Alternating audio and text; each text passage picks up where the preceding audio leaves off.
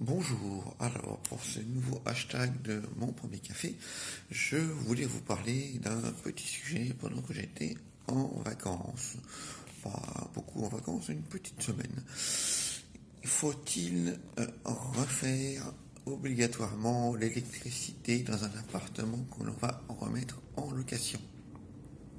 Je vais vous en parler parce que j'ai eu le retour d'une propriétaire il y a peu qui avait un petit problème.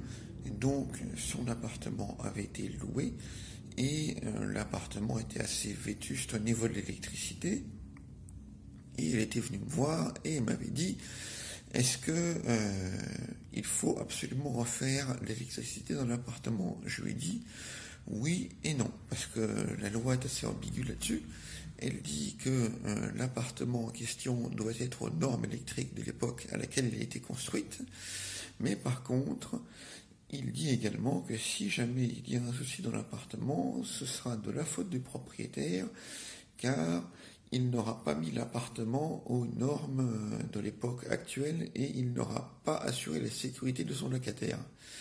Donc, pour ma petite histoire, le euh, propriétaire a eu évidemment un problème avec le locataire.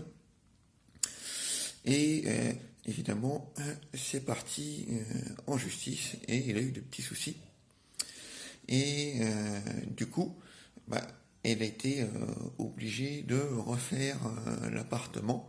Donc, Faites attention quand vous remettez un appartement en location, il faut bien peser les pour et les contre, car euh, ne pas refaire l'électricité, euh, ça peut euh, certes rapporter sur le court terme, mais pour moi c'est un mauvais investissement, car les dégâts potentiels peuvent vous coûter bien plus cher.